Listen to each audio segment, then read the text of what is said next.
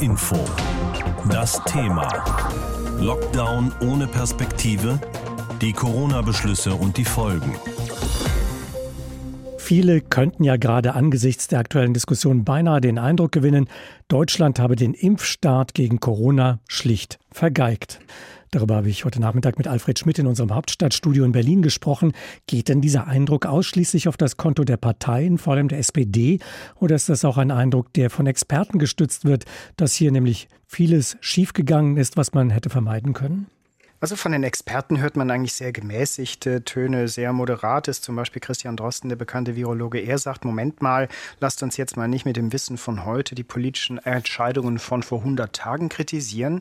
Viele haben ja gemerkt, dass die SPD offenbar den Wahlkampf entdeckt hat und gedacht hat, dass jetzt am Anfang, wo alle wussten, dass der Impfstoff knapp ist, da tatsächlich eine offene Flanke sein könnte. Der Minister hat sich ja auch geäußert, da kommen wir ja gleich noch drauf. Ich erkläre es mir selber mal so, wenn ich 1000 Bücher bestelle, kriege ich die ja auch nicht alle auf einmal, wenn die die Druckerpresse gerade angelaufen ist. Ich konnte zu Beginn dieser Diskussion nicht so ganz verstehen, warum Leute eine geplante Aktion, nämlich Impfstoffbeschaffung und Verteilung, so scharf kritisieren, wenn alle wussten, das ist ein Produkt, was aus dem Sprung heraus entwickelt, produziert, geliefert und ja auch logistisch höchst aufwendig, einschließlich Kühlung, erstmal verteilt werden musste. Wahrscheinlich lief es gemessen daran sogar noch relativ okay.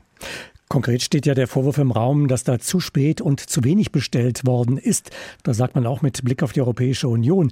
Nach einer Gesprächsrunde heute bei der Kanzlerin hat sich Gesundheitsminister Spahn geäußert zu diesem Vorwurf. Was sagt er da?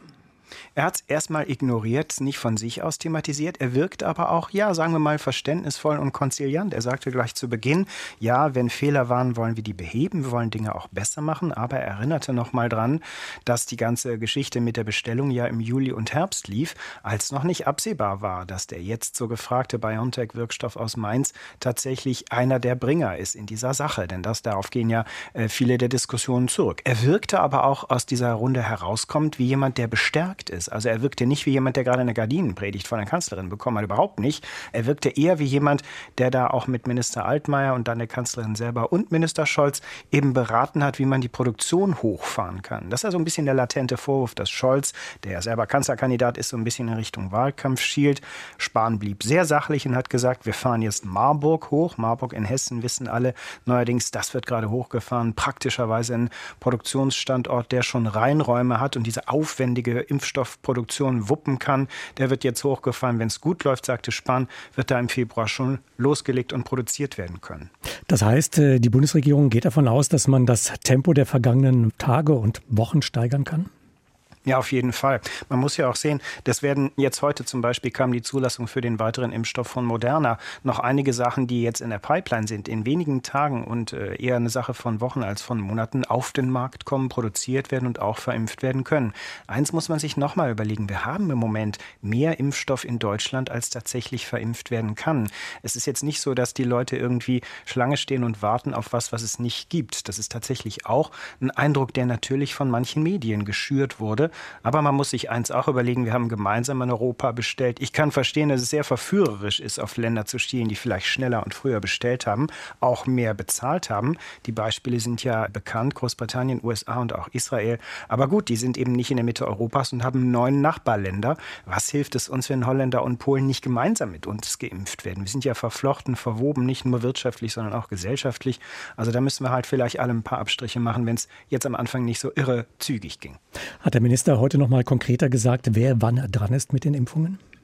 Er hat im Grunde das bestätigt, was er am Freitag vor Weihnachten schon gemacht hat. Er hat nochmal die Priorisierung erwähnt und auch für äh, Verständnis geworben. Er hat ja auch nochmal darauf hingewiesen, dass dieses ganze von EU äh, etablierte Verfahren auch von der Kanzlerin gestützt worden ist. Sie hat es übrigens selber ja gestern Abend nach der Pressekonferenz, als sie die neuen Corona-Einschränkungen verkündet hat, kann man ja live ähm, im Netz nachschauen, auch nochmal erklärt. Also alle in der Regierung sind meinem Eindruck nach nicht so drauf, dass sie sich jetzt rechtfertigen müssten, sondern sondern hier läuft etwas ab, was äh, ja von langer Hand mit drei, vier, fünf Monaten Vorlauf auf die Schiene gesetzt wurde. Dass es da am Anfang ruckelt, das hat Spahn eingeräumt, aber er wirkte unterm Strich auch in seinem Amt sehr bestärkt und die Kanzlerin hat ja auch gesagt, die Frage stellt sich gar nicht, ob sie ihm vertraut. Das sei nach wie vor klar. Die Europäische Arzneimittelbehörde EMA hat heute die Zulassung eines weiteren Corona-Impfstoffs empfohlen, und zwar des Impfstoffs der US-amerikanischen Firma Moderna. Das heißt, bald wird es auch in Europa einen zweiten Impfstoff gegen das Coronavirus geben und das weckt die Hoffnung, dass auch bei uns in Deutschland demnächst mehr Menschen geimpft werden können als bisher, nachdem ja der bereits zugelassene Impfstoff von BioNTech schon stellenweise knapp geworden ist. Man könnte allerdings auch überlegen, ob sich die Impfstoffe von BioNTech und Moderna vielleicht kombinieren ließen. Denn alle, die geimpft werden, sollen ja im gewissen Abstand voneinander zwei Impfdosen bekommen, zwei. Und um mehr Flexibilität in den Lieferketten zu ermöglichen, könnte man ja zum Beispiel für die erste Spritze den BioNTech-Impfstoff nehmen und für die zweite Spritze den von Moderna oder umgekehrt. Darüber habe ich vor der Sendung mit Professor Friedemann Weber gesprochen. Er leitet das Institut für Virologie an der Justus-Liebig-Universität Gießen. Ich habe ihn gefragt, ob sich denn die Impfstoffe von Moderna und BioNTech kombinieren lassen. Beide Hersteller nutzen ja immerhin dasselbe Verfahren und denselben Träger, mRNA. Ja, das ist korrekt. Beide Impfstoffe beruhen ja auf dem mRNA-Prinzip und beide verwenden auch das sogenannte Spike-Protein als Antigen. Also theoretisch kann man mit sehr hoher Wahrscheinlichkeit diese Vakzine kombinieren und sie wären dann effektiv. Und was ist mit Impfstoffen, die unterschiedliche Verfahren nutzen, also zum Beispiel einen Vektorimpfstoff und einen mRNA-Impfstoff? Ließen die sich auch kombinieren? Auch das ist sehr gut möglich, dass man die kombinieren kann. Der AstraZeneca-Impfstoff, auf den Sie wahrscheinlich anspielen, der ja auch bald kommen wird, der hat ja eine etwas andere Plattform, das ist ein abgeschwächtes Adenovirus, aber auch das exprimiert das Spike-Protein. Das heißt, jedes Mal in diesen sogenannten Prime-Boost-Verfahren, also erste Impfung, zweite Impfung, wird eine Antikörper- und äh, Immunantwort gegen das Spike-Protein produziert oder provoziert. Es ist also zu erwarten, dass auch solch eine Kombination funktionieren würde. Trotzdem halte ich es ehrlich gesagt für keine gute Idee, denn das ist alles nicht getestet worden. Es gibt keine Daten zu diesen Kombinationen, denn in den entsprechenden klinischen Studien wurde das nicht gemacht, wurde es nicht angeschaut. Deswegen sollte man von den empfohlenen Schemata nicht abweichen. Eine weitere Idee, um mit dem knappen BioNTech-Impfstoff besser wirtschaften zu können, besteht ja darin, die zweite Dosis um ein paar Wochen nach hinten zu verschieben. In Großbritannien zum Beispiel sagen die Verantwortlichen, die erste Dosis gibt ja schon mal einen gewissen Schutz, sodass die zweite Dosis nicht schon nach drei Wochen erfolgen muss. Deshalb verabreichen wir die zweite Dosis erst nach zwölf Wochen. Würden Sie das auch für Deutschland empfehlen? Empfehlen würde ich es nicht. Dennoch ist es so, immunologisch gesehen wäre das höchstwahrscheinlich kein Problem. Aber auch hier gilt, es gibt keine Daten diesbezüglich. Wenn man jetzt das Intervall streckt, das bedeutet eine Abweichung von dem getesteten und empfohlenen Impfschema. Zudem gibt es auch virologische Gründe, warum man das besser nicht machen sollte. Denn zum einen ist es bei den nur einmal geimpften durchaus möglich, dass sie das Virus noch bekommen, es vermehrt sich ein bisschen und sie verbreiten es dann unbemerkt weiter. Zudem könnte so eine sogenannte halbe Immunität auch dazu führen, dass wir Virusmutanten bekommen, die sich ein bisschen an die Immunität gewöhnt haben und dann der besser entkommen können. Das heißt also, wenn man zu viel Abstand lässt zwischen den beiden Impfdosen, dann hätte es das Virus unter Umständen leichter, sich durch Mutationen an die Impfung anzupassen. Genau, das ist genau das, was man befürchtet und was man zum Beispiel im Labor auch äh, absichtlich herbeiführen kann. Deswegen ist das auch ein weiterer Grund, das nicht zu empfehlen. Außerdem sollte man ja auch wissen, dass es bei den momentanen Geimpften sich ja um Risikopatienten handelt. Also da ist es schon wichtig, dass sie so schnell wie möglich den vollen Schutz haben. Sehen Sie denn Möglichkeiten, aus dem im Moment ja noch relativ knapp vorhandenen BioNTech-Impfstoff noch mehr herauszuholen, als das bisher geschieht? Das wiederum halte ich für unproblematisch. Mit einem bestimmten Spritzenset ist es ja so, dass man tatsächlich dann sechs volle Dosen herausbekommt und die erste Spritze unterscheidet sich ja nicht von der sechsten. Also das fände ich eine sehr gute Idee, das so zu machen. Sie forschen ja selbst mit an einem Impfstoff gegen das neue Coronavirus. Auf welchem Stand sind Sie da? Wie weit sind Sie gediehen mit Ihren Forschungen?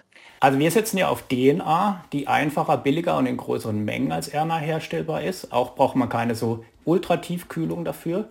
Und aus 13 Kandidaten haben wir jetzt einen ausgewählt. Der exprimiert aber mehrere Antigene, also nicht nur das Spike-Protein. Er sollte also eine breite Immunantwort provozieren und das tut er auch durchaus.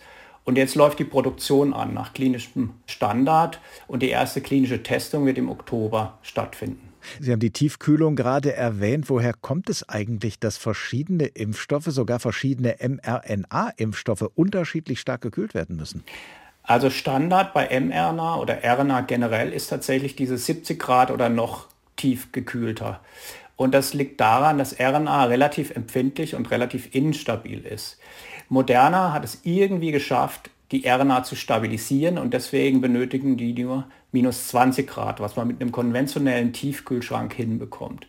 Bei den Adenoviren hingegen ist es so, dass sie sowieso recht umweltstabil sind und deswegen ist es relativ unproblematisch.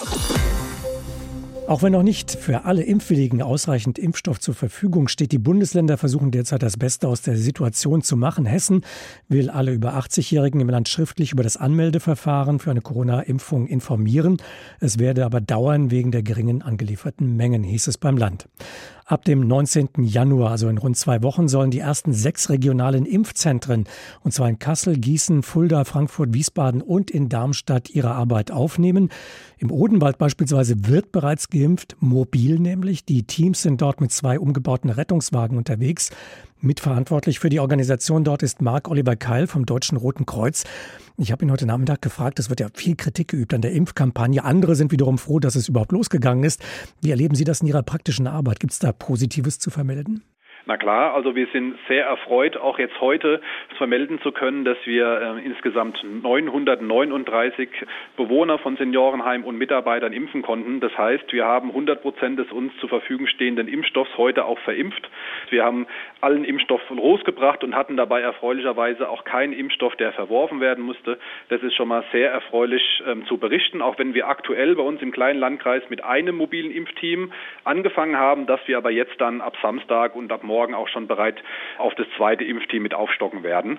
Besonders positive Erfahrungen, die wir und das Team vor Ort gemacht haben, sind einfach auch die glücklichen Bewohner zu sehen und auch die Mitarbeiterinnen, die dann auch froh sind, dass sie die Impfung erhalten haben und da einfach auch in die Gesichter zu blicken, dass das gut funktioniert hat, dass die froh sind, dass sie das erhalten und besonders hervorzuheben ist einfach auch in dieser kurzen Zeit, in der wir das alles auf die Beine gestellt haben, die super Zusammenarbeit aller Beteiligten, der Akteure, des Menschen, der Apotheke, hier der Kreisverwaltung, vom Landratsamt, die Mitarbeiter von uns vom Roten Kreuz, aber auch ganz besonders die vielen Einrichtungen, die ja auch jetzt über die Feiertage ganz viele Formulare vorbereitet haben und super vorbereitet waren, genauso wie die Ärzte, mit denen wir da in der Zusammenarbeit sind. Also das ist für mich das Positive und Wunderschöne zu sehen, dass alle Akteure so gut zusammenarbeiten und das alles in einem guten Teamfluss funktionieren kann.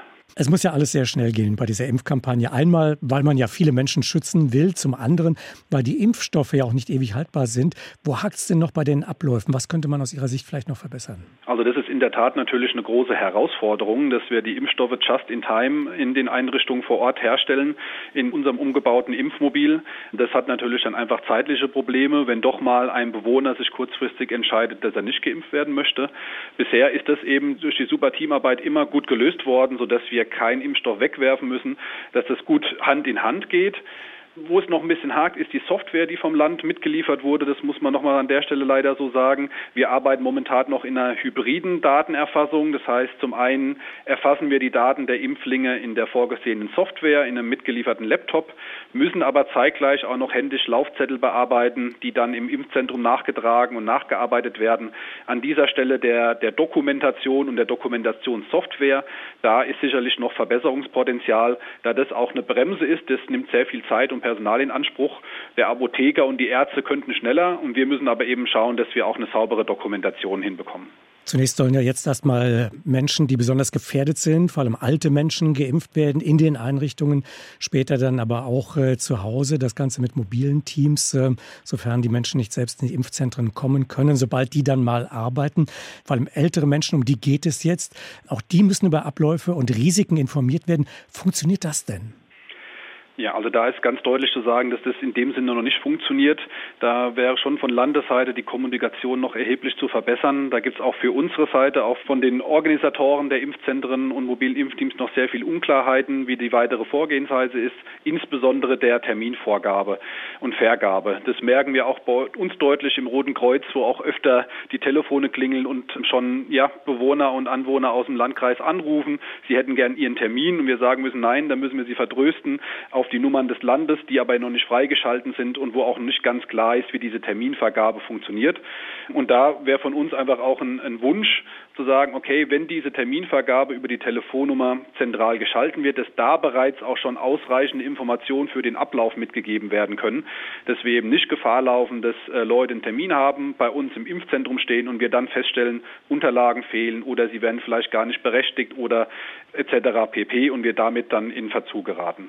Ein Grundproblem ist natürlich jetzt zu diesem Zeitpunkt noch, dass es noch zu wenig Impfstoff für alle gibt im Augenblick. Wie läuft denn die Impfstoffverteilung bei Ihnen im Odenwaldkreis? Die Impfstoffverteilung ähm, läuft bei uns wie auch in allen anderen Kreisen, allen anderen Impfzentren auch per Einsatzbefehl des Landes Hessen. Durch den Einsatzbefehl ist dann die Priorisierung zum einen geregelt. Momentan äh, klar die Priorisierung nach Altenheime und Mitarbeiter in den Altenheimen und damit vergeben sind auch die Impfstoffmengen, die wir dann miterhalten. Dementsprechend sind wir hier in enger Zusammenarbeit mit dem Verwaltungsstab des Landratsamtes wird dann beschlossen, welche Einrichtungen sind zum einen schon so weit, dass sie alle Anamneseblätter, Aufklärungsbögen, die alle schon die erforderlichen Unterlagen schon zusammen haben, was ein großer Aufwand für die Heime ist. Zum anderen sind es auch logistische Faktoren. Wir sind ein Landkreis, der sehr in der Fläche ist, dass wir nicht von einer Ecke in die andere Ecke fahren, sondern dass wir da was zusammenlegen können. Und natürlich auch die Priorisierung, wo haben gerade Heime großen Bedarf. Ja, ähm, diese ganzen Faktoren gehen im Verwaltungsstab zusammen und dann schauen wir, welche Heime sind bereit und fahren die dann nacheinander ab. Wissen Sie schon konkret, konkret, wie es in den nächsten Tagen äh, weitergeht, wie viel Impfstoff Sie auch bekommen? Konkret nicht. Da äh, haben wir noch keine genaue Information über die Landesregierung. Bisher auch nur das, was wir der Presse entnehmen, das aktuell wohl geplant ist, dass am 8. wieder neuer Impfstoff kommt. Darüber hinaus wissen wir auch noch nicht, wie groß die Impfstoffmenge da ist. Wir planen jetzt mal mit einer ähnlichen Zahl der ersten Lieferung und damit gehen wir aber auch schon bereits in die Planung, dass wir auch direkt ab dem 9.1., ab dem Samstag weiter impfen können und mit unseren mobilen Impfteams dann auch so mit zwei mobilen Impfteams sogar ähm, vor Ort sein können wenn der Impfstoff kommt. Nach der gestrigen Bund-Länder-Schalte und der Verlängerung des Lockdowns bis Ende dieses Monats hat heute das hessische Corona-Kabinett getagt. Denn was die Bundeskanzlerin und die Länderchefs und Chefinnen gestern beschlossen haben, das muss zum Beispiel hier bei uns in Hessen noch in eine Verordnung gegossen werden. Und es waren ja auch noch einige Fragen offen geblieben. Zum Beispiel die Frage, wie es mit Kitas und Schulen weitergehen soll, wenn nächste Woche die Winterferien enden, der Lockdown aber weitergeht. Und da die Schulen bekanntlich Ländersache sind, war es die Aufgabe der Landesregierung für Hessen eine Marschroute festzulegen. Ariane Focke in unserem Landtagsstudio in Wiesbaden. Worauf hat sich denn nun das hessische Corona-Kabinett konkret verständigt? Also die Regelung, auf die man sich jetzt verständigt hat, die heißt, Schüler der Klassen 1 bis 6, die müssen bis Ende Januar nicht in den Unterricht kommen. Die Präsenzpflicht wird für diese Jahrgangsstufen ausgesetzt. Also quasi die Regelung, wie sie schon vor Weihnachten bestand, wird jetzt fortgesetzt. Wer kann, der lässt sein Kind dieser Jahrgangsstufen daheim. Alle anderen können ihr Kind in die Schule schicken, wenn es gar nicht anders geht. Anders sieht es da schon für die höheren Klassen Klassen aus für alle ab Klasse 7. Da wird der Distanzunterricht angeboten. Ausnahmen, da sind die Abschlussklassen. Für sie geht der Unterricht ganz normal weiter. Und die SPD, die reagiert sehr scharf auf die Schulregelung. Nancy Faeser sagt zu den Plänen, das, was hier als Präsenzpflicht für die Stufen 1 bis 6 bezeichnet werde, das sei faktisch eine Schulschließung durch die Hintertür. Der Appell an Eigenverantwortung der Eltern und die Aufforderung, die Kinder nach Möglichkeit eben nicht in die Schule zu schicken, bedeutet faktisch, seht zu, wie es selbst zurechtkommt, sagt die SPD-Fraktionschefin Nancy Faeser. Dann kommen wir zu der Frage, die sich spätestens jetzt sehr viele Eltern jüngerer Kinder stellen, nämlich wie geht's mit den Kitas weiter? Ja, auch hier die Devise, wer kann, der lässt sein Kind bitte daheim. Wem das nicht möglich ist, der kann sein Kind trotzdem in die Kita bringen, wenn die Eltern also arbeiten müssen und nicht frei haben zum Beispiel. Ministerpräsident Bouffier hat aber auch gesagt, es ist jetzt nicht die Einladung, schickt sie alle in die Kita, aber wenn es nicht anders geht, ist das in Ordnung. Also vorrangiges Ziel sei und bleibe eben, die Kontakte so weit wie möglich zu beschränken. Die Linksfraktion, die kritisiert dieses Vorgehen auch. Janine Wissler sagt, die Verantwortung dürfe hier eben nicht auf die Eltern und die Kita-Leitungen abgewälzt werden.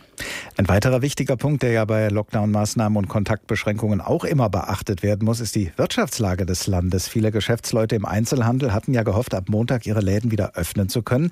Aber der Lockdown endet nicht, sondern wird verlängert und da könnten viele Läden von der Schließung bedroht sein. Wie Will die Landesregierung Ihnen helfen? Ja, Kritik kam da ja schon gestern, als bekannt wurde, dass der Lockdown noch mal um drei Wochen verlängert wird. Nach Ansicht des Hessischen Handelsverband wird diese Entscheidung ja fatale Folgen haben und tausend Arbeitsplätze gefährden. Da fühlt man sich von der Landesregierung allein gelassen, zumal eben auch zugesagte Hilfen nicht oder nur schleppend ausgezahlt werden. Ganz ähnlich sieht es ja auch bei Hoteliers und Gastwirten auf. Auch die warten noch auf finanzielle Hilfen. Die Bundeshilfen, die sollen aber jetzt so bald wie möglich an die betroffenen Firmen ausgezahlt werden. Das hat Wirtschaftsminister Tarek Al-Wazir heute noch mal gesagt. Ab kommenden Montag, da sollen jetzt zumindest schon mal die Novemberhilfen jetzt ausgezahlt werden. Nun kam ja heute die Nachricht, dass der Moderna-Impfstoff von der Europäischen Arzneimittelbehörde zugelassen worden ist. Hat die Landesregierung denn auch schon bekannt gegeben, wann wir in Hessen mit diesem neuen Impfstoff rechnen können?